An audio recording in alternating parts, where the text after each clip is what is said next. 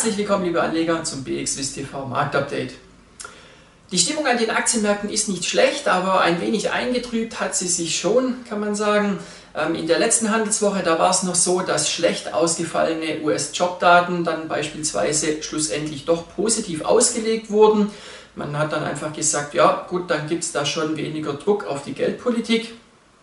Äh, die Indizes konnten weiterhin auf hohem Niveau äh, sich behaupten. Man hat auch neue Kursrekorde gesehen.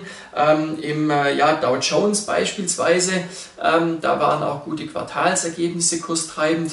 Und äh, der Index hat gestern dann beispielsweise im Handelsverlauf das erste Mal auch die 35.000 Punkte gesehen. Äh, halten konnte man das Niveau dann nicht. Ähm, der Dow Jones hatte mehr oder weniger unverändert geschlossen. Äh, und bei den Tech-Titeln im Nasdaq, da war es von vornherein schon anders.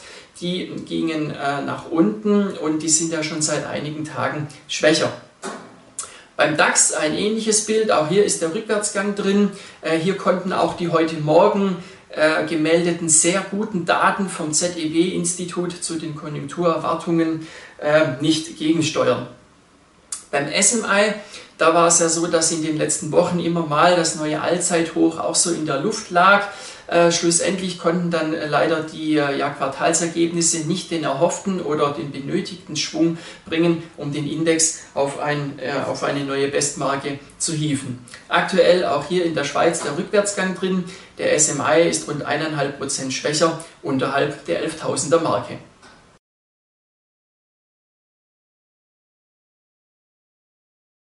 Was die Berichtssaison in der Schweiz angeht, die ist ja nun in der ersten Börsenreihe weitgehend abgeschlossen. Auch allgemein sind in dieser verkürzten Handelswoche nicht allzu viele Termine im Kalender. Allerdings haben wir noch die Swiss Life und die Zürich Insurance. Und äh, die Swiss Life hat bereits heute Zahlen gemeldet. Hier wurden die Erwartungen an die Prämienentwicklung leider nicht erreicht. Äh, gemeldet wurden 6,8 Milliarden Schweizer Franken gegenüber erwarteten 7,9 Milliarden. Ist das schon ein Unterschied? Auf der anderen Seite ist es so, dass die Vieherträge zweistellig wachsen und das wurde dann vom Markt wiederum sehr positiv aufgenommen. Nichtsdestotrotz kann sich die Aktie dem allgemeinen Trend nicht entziehen und verliert ähnlich stark wie der Gesamtmarkt rund 1,5 Prozent. Äh, morgen wird dann noch die Zürich Insurance Zahlen bekannt geben. Äh, die Marktteilnehmer gehen äh, davon aus, dass ein Volumenwachstum erreicht wird.